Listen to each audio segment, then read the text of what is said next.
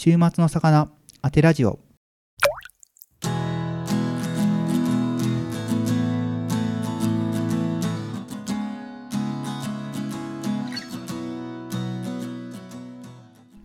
こんばんは週末の魚鈴木ですこのポッドキャストは静岡を中心にライブイベントを企画している週末の魚鈴木がゲストと一緒に皆様の楽しい週末に寄り添えるようなトークをお届けする番組です。はい。ということで今回本当に久々のゲスト会です。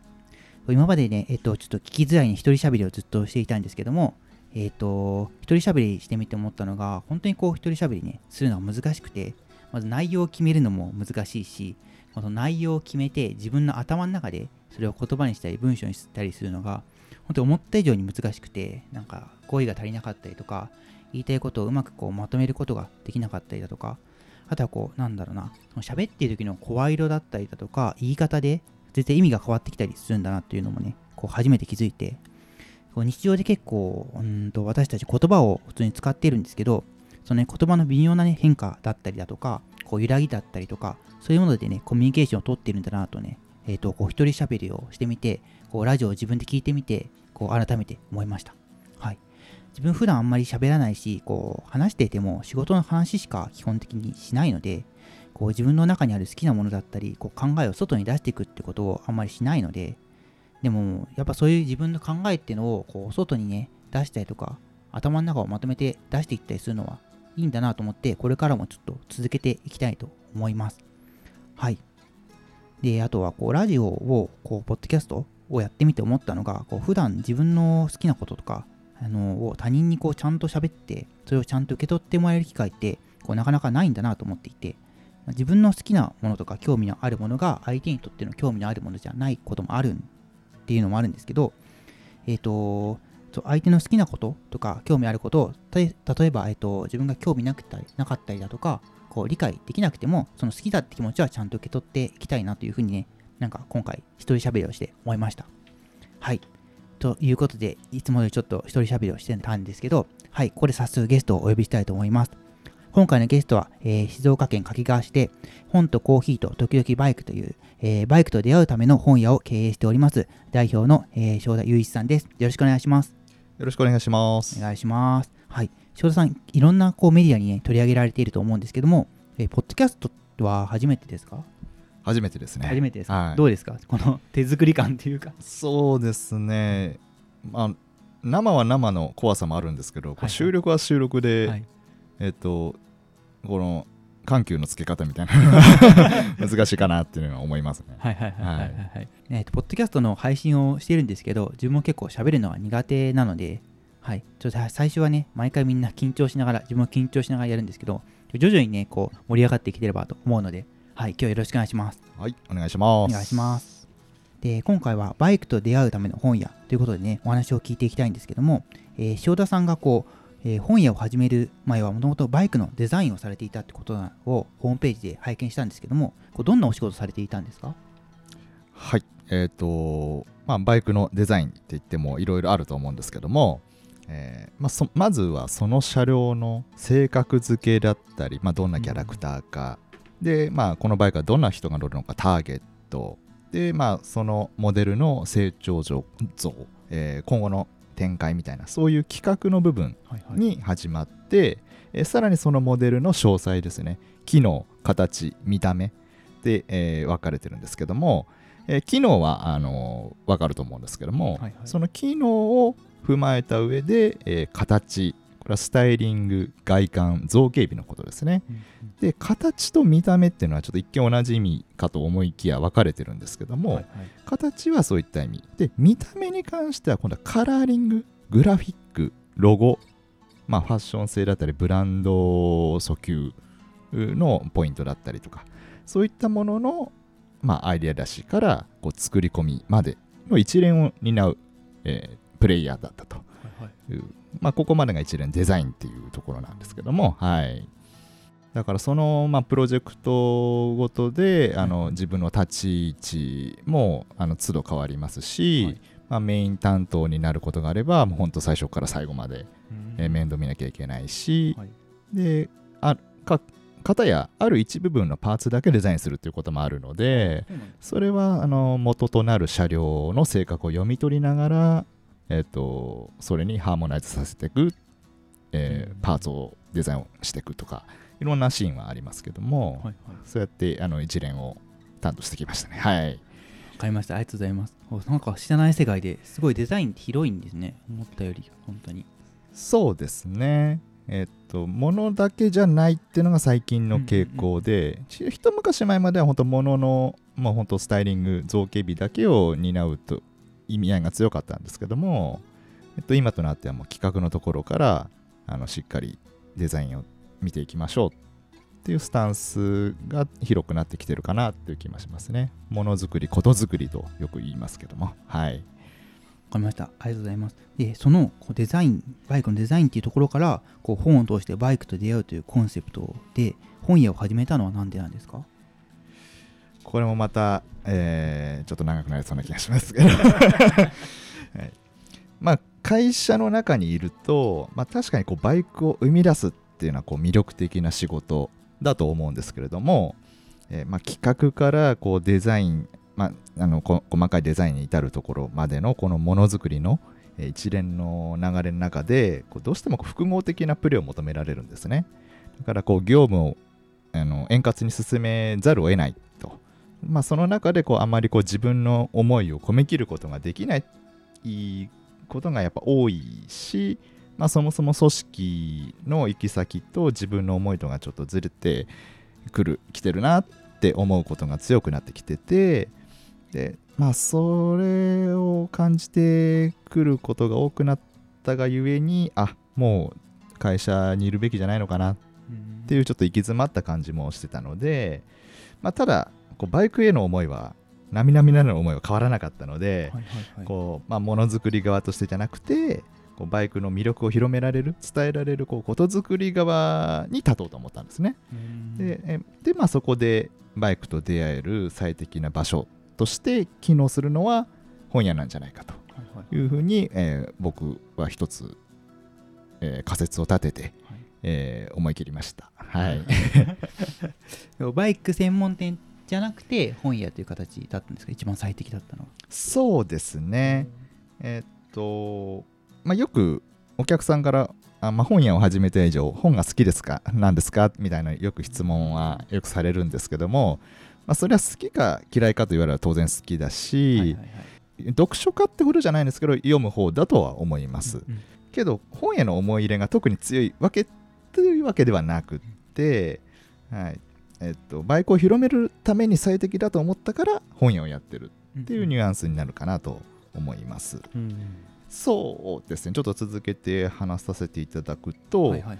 えっと、まあ、バイクの専門店じゃなくて、えー本屋を選択したってことですけども、まあ、バイクに関する世間のイメージってどうしても今だにこう80年代が色濃く残ってるんですね。まあ、ちょうど80年代っていうのはもう若者が元気な時代だったんで、うんうんとまあ、その時に有り余るエネルギーをぶつける先として、えーバイクっていうのはすごく親和性が高かったですね。なのでその頃についたイメージ、まあ、テクニックを競うだったり、まあ、男臭いあとメカな印象とか、うん。まあ、当然ヤンキーみたいなのとも親和性が高かったと。そういう時代だし80年代がやっぱり実際バイクが日本で最も売れた時代はいっていうのもあって、まあ、世界に追いつけ追い越せの時代でしたから技術的にも一番速いマシン。で、まあ、排気量もなるべく大きいのを開発するみたいなそういうこう世界が正義だ正義だったという、ね、強い背景がいまだにちょっと残ってる感じがあるんですけどもだからまあ生活にバイクが馴染んでたといえばすごくまあ羨ましい時代だったなとも思いつつで、まあ、そのイメージがじゃあ今の時代に合ってるかっていうとちょっと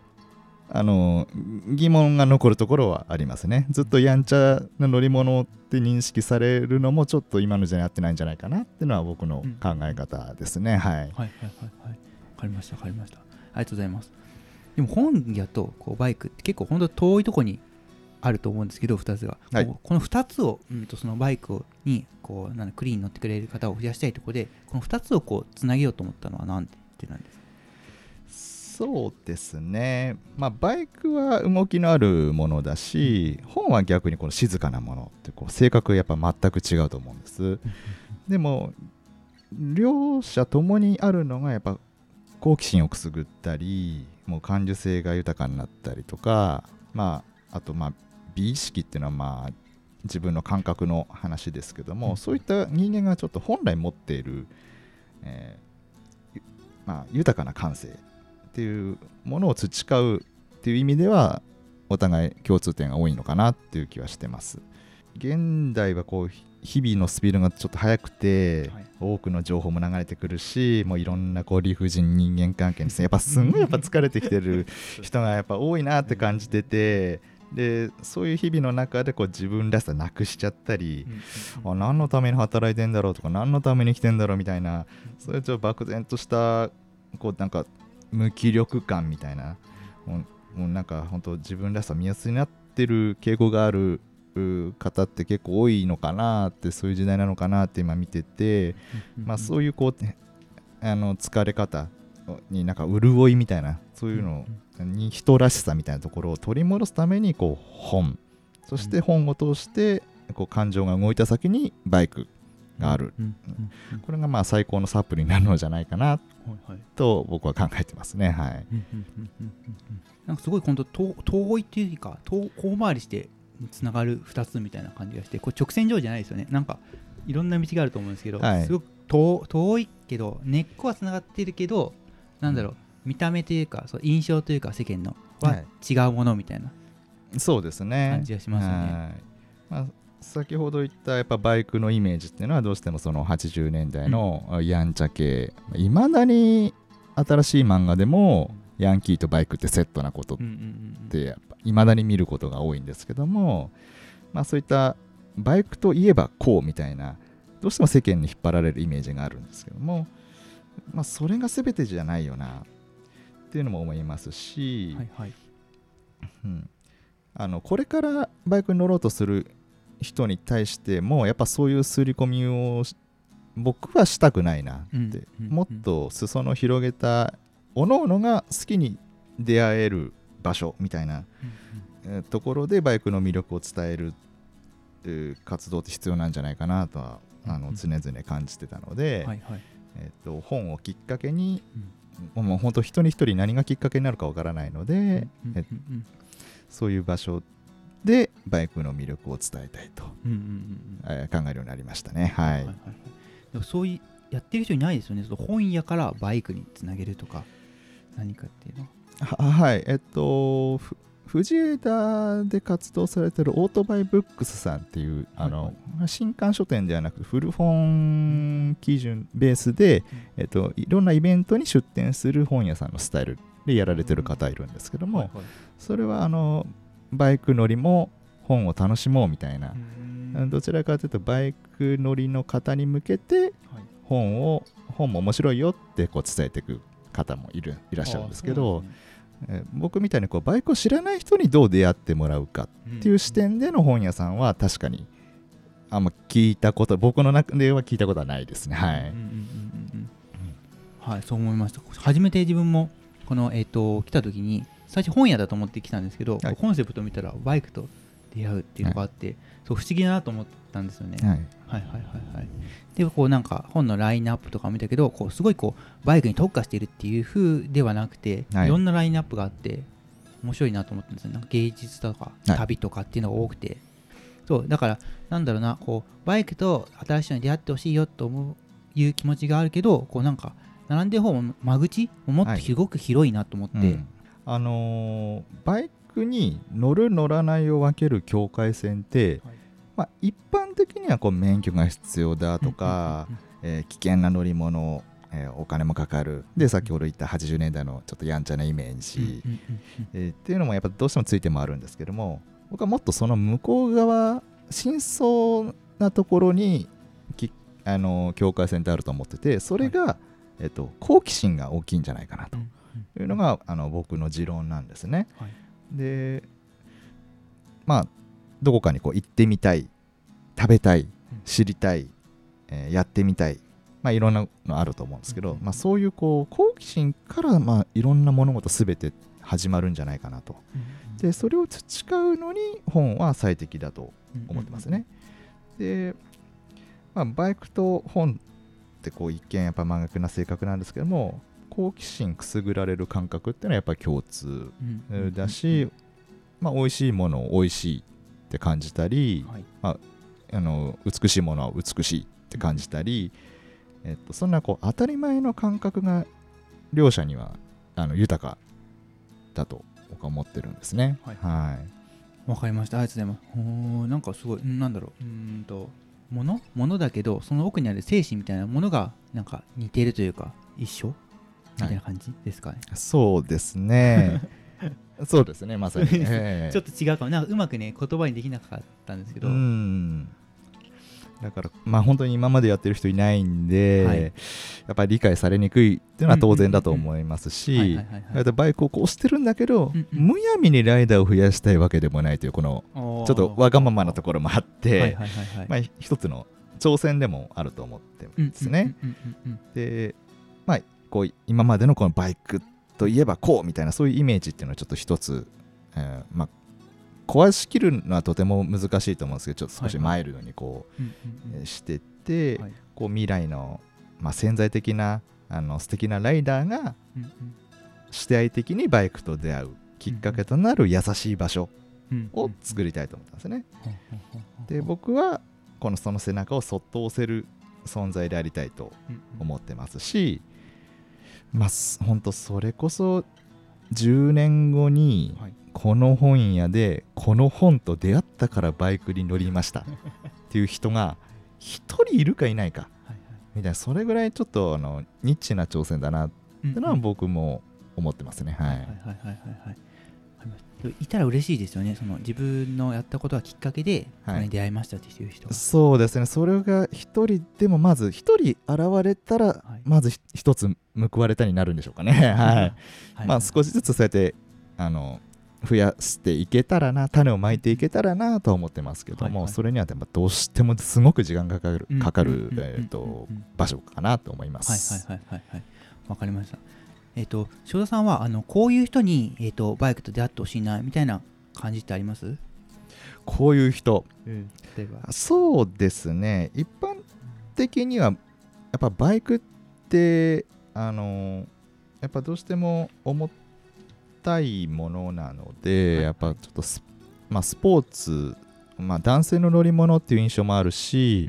えっとまあ、スポーツ的な意味合い、えーみたいなものもあると思うんですけど、はいはい。どちらかというと僕はそういうイメージをちょっと変えたくて、はい。えー、と女性でも、うんうんうん。まあまあ、子供でもって言っちゃうと子供免許取れないんであれですけど、はい。うん、本当女性でもで例えば運動神経が悪くても、あとすごく勉、まあ、東大を目指すような勉強家でもあとか一見こうバイクに乗るイメージじゃないうん方にこそ乗ってほしいなっていう思いはあります、そうするとやっぱあのバイクの裾野ってどんどん広がっていくのかなとも思うし、はいはい。でそういう文化的なあの一見おあのおとなしい性格の人でうんもうん。バイクに乗ると一気に世界が広げると思いますし、うんうんうんうん、今までのこのやんちゃ層とはまた全然違った文化が出来上がってくるんじゃないかなとは思ってますね。はいはいはいはい。わかりましたわかりました。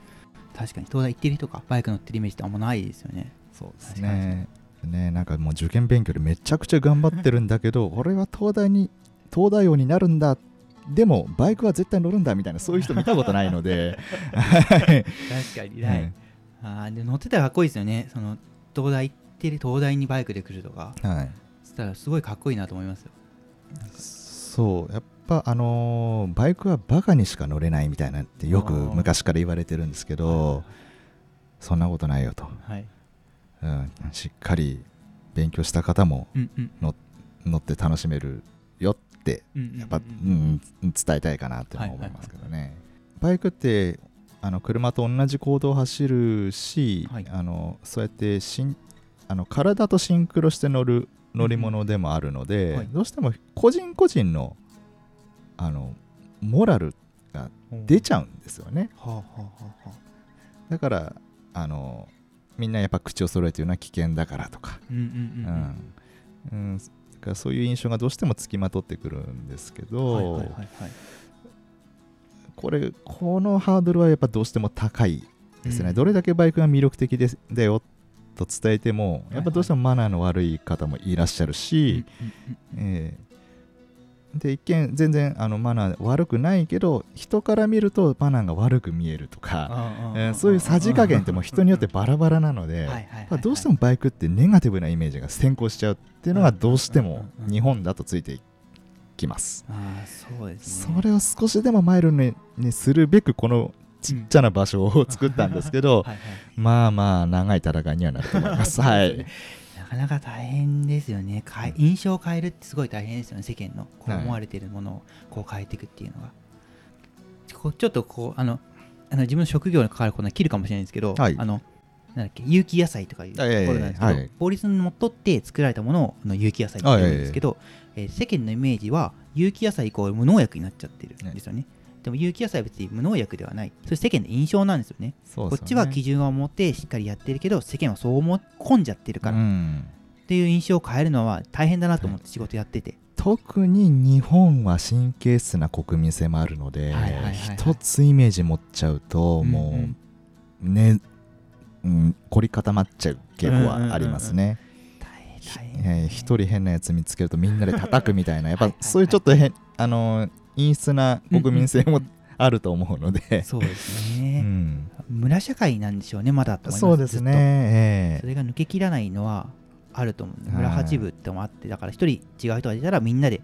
弾いちゃう。え恥じちゃう。ちゃう。はい。っていうのはなんかずっとあるなと日本全体で、まあ、島国なんで外の交流が少なかったもとってあると思うんですけど、日本全体が村っぽくなっちゃって違う人をみんなで叩くそれが正しいみたいな。そうですね。いまだにそれ根強いの感じますね。まあ、あのー多様性ってやっぱすごくい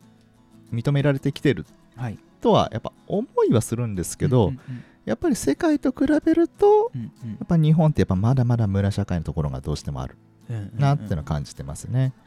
そうでまあそれによるえ皆さんの疲れみたいなのも同時に感じるところはあります。はいはいはいはい。そう思いました。すごい。雑談をめすごい。挟挟んでじゃあちょっと戻りますね、はい。えっと正田さん考えるこうバイクのはい。ここが魅力だっていうところってどんなところですかね、そうですね。まあ本との共通点の話でもあのちょこちょこ話してますけども、やっぱバイクの魅力っていうのはこう自身の感性とか好奇心を磨いてくれるところかなと思ってます。でまあもちろんあの従来のメーカーっぽさ、うんまあメまあ、メカの面白さもあるし、はいでテクニックを競うレースに対するリリスペクトももうすごい持ってます。えっ、とまあレースで使われるバイクとかも人間の英知を詰め込んだ 世界最高峰の乗り物なんで、はいはい。でしかもそれを乗りこなすライダーもめちゃくちゃかっこよく美しいと思いますね。人と機械がここまでコミュニケーション取れる分野ってなかなかないぞと僕は思うんです。でもあの、まあ、そういう世界はそういう世界でちゃんとあのリスペクトとしてあるんですけども僕はその逆でえっとその中でもこうバイクはみもっと日常的な乗り物としてえっと見てもらいたいなっていう目線があって、まあ、情緒的なところだったり、えっとまあ、日々の丁寧な暮らしに結びつくそんな乗り物でもあると僕は考えてますね。だから、まあ、同じ場所に向かうにしても、まあ、車だとただのもう箱の中に入ったこう移動になってしまうんですけども、バイクで向かうとやっぱかバイクが感覚増幅装置みたいになって目的地に向かう間にこういろんな出会いがあると思うんですね。だから、えー他の乗り物では感じることができないこう風景色匂いで刻一刻変わる、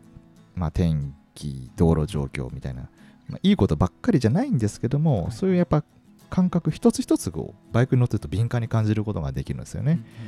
でそうやって感情が豊かになってくるし、まあ、先ほど言っても感覚増幅装置っていう僕こう表現してるんですけども、まあ、そういう面白さもあるけどもさらに僕もバイクってこういうものっていうちょっと表現があって、はい。とバイクは民芸。っ民芸。ていうあの表現はちょっと僕の本意に近いかなと今思って、えーと使ってはいるんですけども、はいはいはいはい。えっ、と民芸ってあの民芸能の芸？あそうですね。あの芸,、まあ、芸術の芸、まあ、東京芸大の芸ですね。難しい方の芸術の芸ですね。これの、まあ、バイクは民芸っていう考え方がこう僕の理想のバイクの、まあ、価値観というか考え方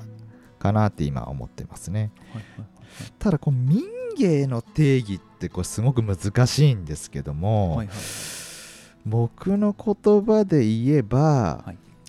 まあ、作家性のない美術品と生活品との間のことかなと、まあ、人の暮らしの中で宿るこう美しい所作の繰り返しの一つのこと。ほとちょっと一つまとめてみたんですけどうも、はいはいまあ、まあ日々こう器とか花をこう慈しむ感覚ってあると思うんですけどもそれと同じでこうバイクも生活に寄り添って丁寧な暮らしの一つにななりうるんじゃないかなっていうような考え方ですね。やっぱ、まあ、バイクはこうもうスポーツ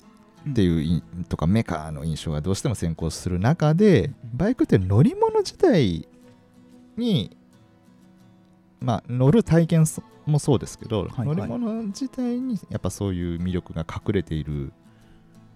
ところが、まあ、日本的な感性なのかなとうん僕は感じてますけどね、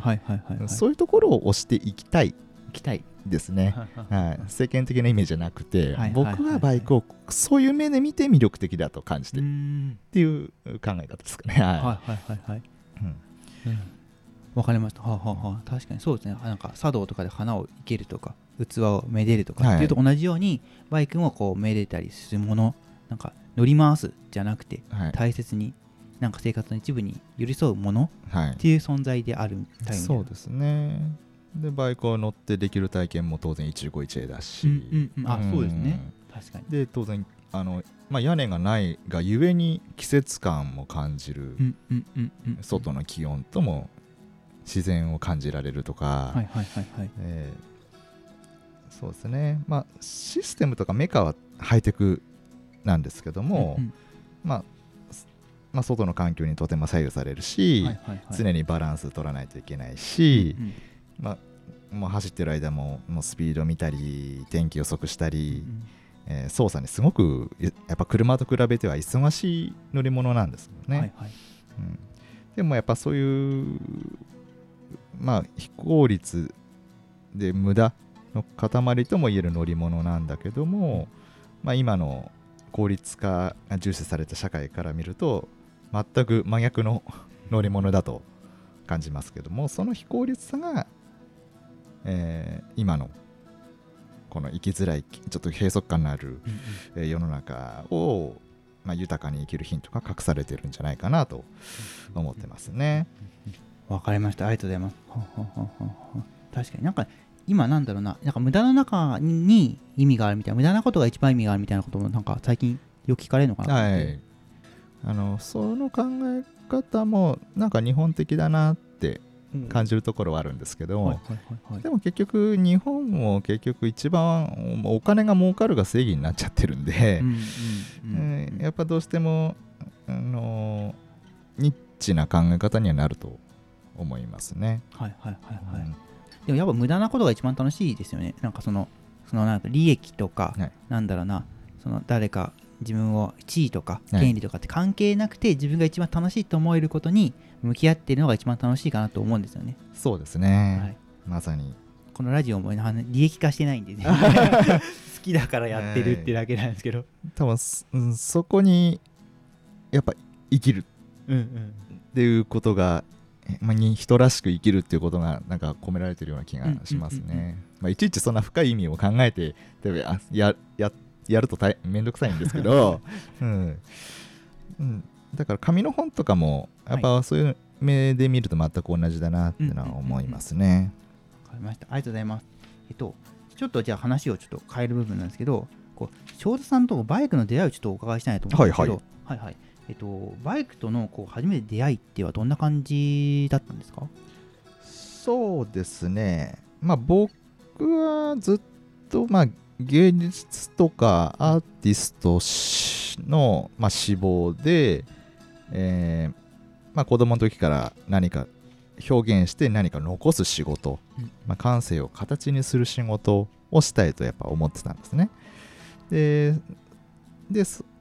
まあ、中2の頃から、えっとそういう考え方に目目覚めたというか芽生えて、はいはい。えー地元に、まあ、いいあの美大があったので、まあ、そこを目指すことを目標にずっと、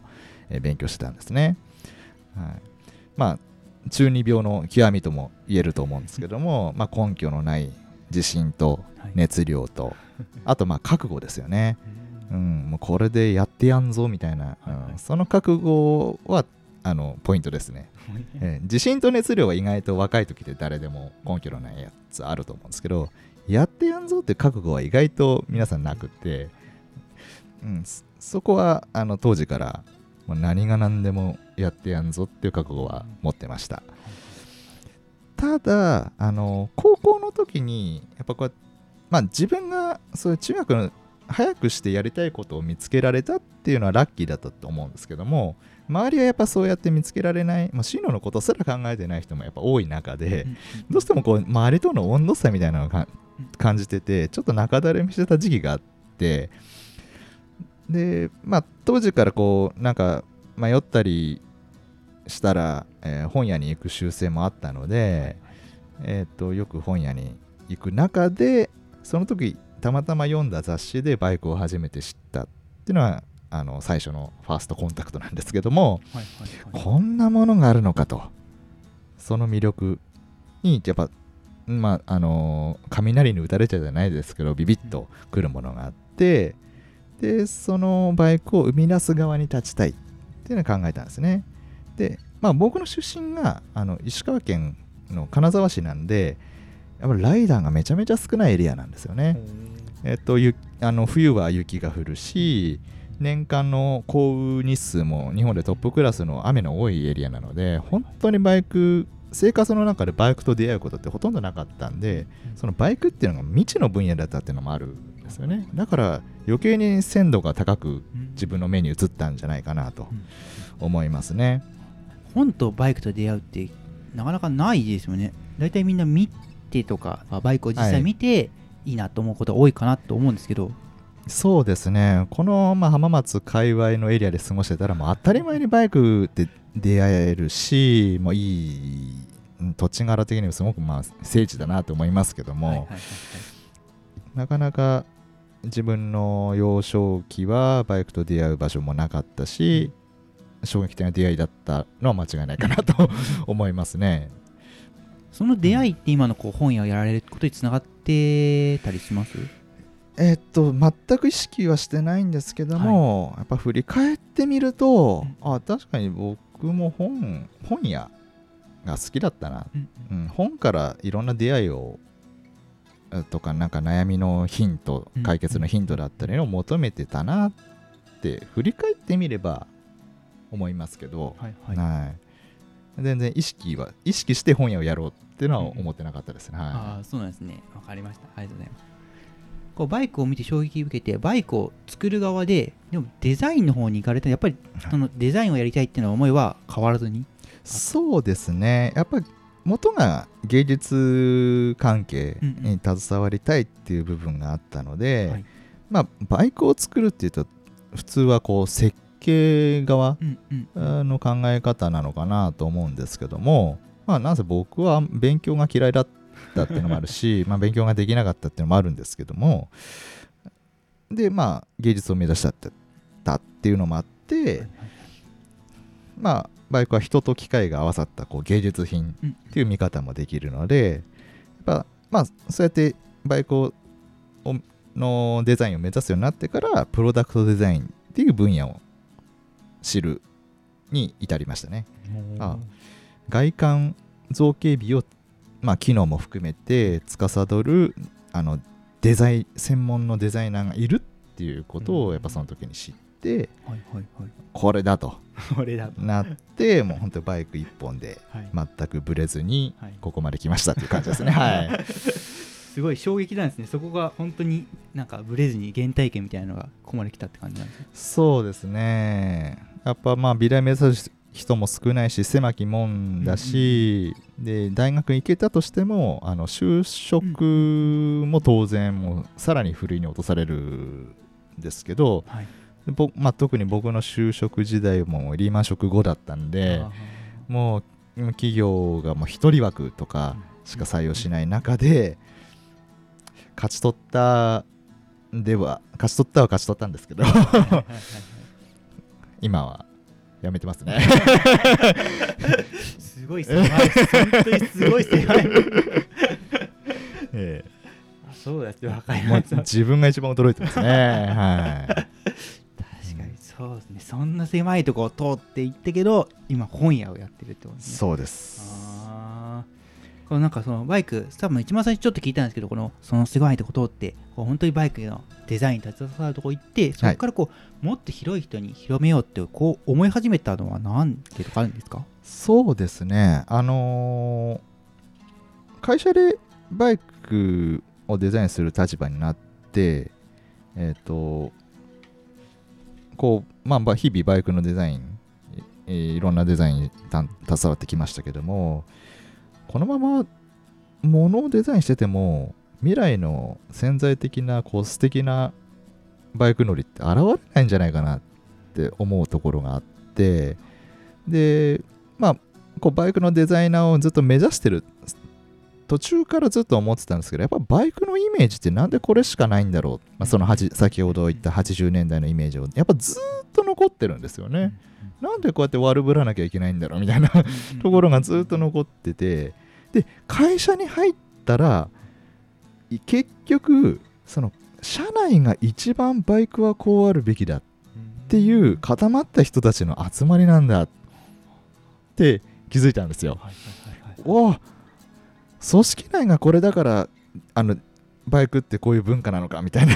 ところも感じるところがあってだからまあこれでもまあ10年以上まあ組織内で頑張ったんですけどもまあもちろんその他の事情もあるんですけどもなかなかそうやって組織内に根付いた文化を変えるっていうのは相当なうん。もう社長でもなにならない限りはい。難しいんじゃないかなってのもあってだったらあのバイクのものづくりをしてる場合じゃないぞと、うんううん。ん、もっとみんなに開かれたバイクに乗るきっかけの場となりうる、えーまあ、優しい場所を作る必要があるなっうんうん。ていうのはあの思ってましたね。それが何なのかはまだ全然その時は答えを見つけられずに、うんうんうんでうん。でもう会社辞めますってなった時に、はい。あのまあ、本屋っていう選択うんアイアイデアが出てきたというかはい。はあはあ。その時なん辞める瞬間なんあ瞬あ瞬まあ会社を辞めるのを決意してからやっぱ3年はかかりましたね。でもまあバイクのその裾野を広げるでかつ自分一人でできる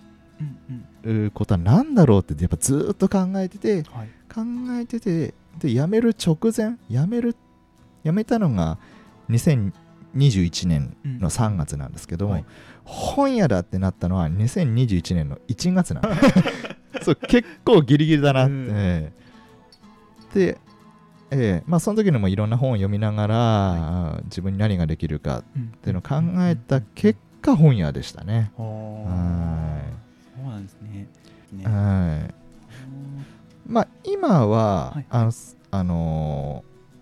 今まさに映画公開中のゆるキャン、うんうんうんうん。とか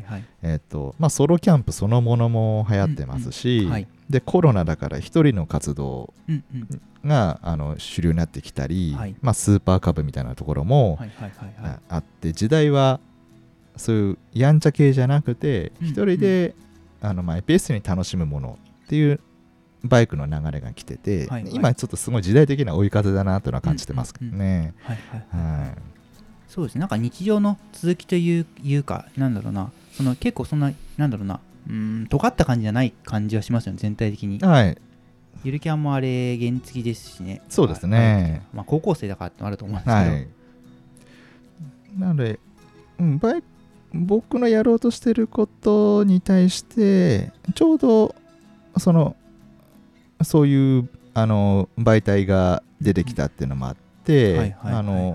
あのはいいい傾向だなって思いますし、実際なんかバイクの教習所もかなり予約で埋まってるみたいで、おおバイクブームが今ちょっと再燃し仕掛けている気がしてます。はいはいはいはい、はい。まあ、浜松のエリアはもともとバイク乗りが多いので ぜ日本全国で見た時にどのくらいのもんかっていうのはなかなか感じるのは難しいんですけどもそういう情報をちょこちょこ聞くとうんうん。あのあバイク人気出てきてるじゃんっうんうん。ていうのはあの感じますね。うんうんうんうん。なんかあれですね、あのこれがきっかけがとなってるかわかんないんですけど、やっぱインスタで写真上げるだとか、綺麗なところ。はい、とか、なんかこう、いそこで、うん、なんだろうな、バイクもそういうことをもう写真を上げるとか、この景色を見たいとかいうのも、なんか一つきっかけになってるのかなって気はなんとなくするんですけど。そうですね。あの閉じられた世界じゃなくてあなんかバイク乗り気持ちよさそうだなぐらい、うんうん。まあ、そんな安易な理由でもいいんですけど、うんうん。まあ、そういうのが情報をキャッチしやすくなったっていうのもあるかもしれないですうんうんね。うんうん。はい、うん。そんな風に感じました。はい、でちょっとここまでね、ちょっとお話をちょっと長く、えっ、と、1時間ぐらい聞いてきたんですけど、どうです？今日収録してみてどうでしたかね？なんかまあ話したいないことあります？そうですね。なかなかもう話せば話すだけ あの内容出てきちゃうんですけど。はい。まあ自分にとってもこうやってこう自分の思い言語化できて発信できる機会ってやっぱそう多くないので、はいはいはい。でましてこういう収録形式のはい、あの配信ラジオみたいなのは初めてなので今貴重な体験をまあ一応楽しんでます、ね、あはい。ありがとうございます。自分も話をね、今日聞くのが好きなので、話すより聞くのが好きなんですよね、どっちかっていうと。あそうだから聞きたいことがたくさんあるけど、やっぱりこう、話をそのちゃんと聞く、いやちゃんと聞かせてもらったりとかする機会って、本当に日常ではあまりなくて、はい、まあ、あまり質問ね、こうしすぎるのもあんまりこう時間を取っちゃったり失礼になっちゃうし、うんっていうのもあって、そう話を聞きたいってことがこう自分が結構メインにあったりして、まあ、ラあのラジオみたいなのを始めたってのがあって、はいはいはい。今日楽しいです、聞けて。ああ、そう言っていただけて。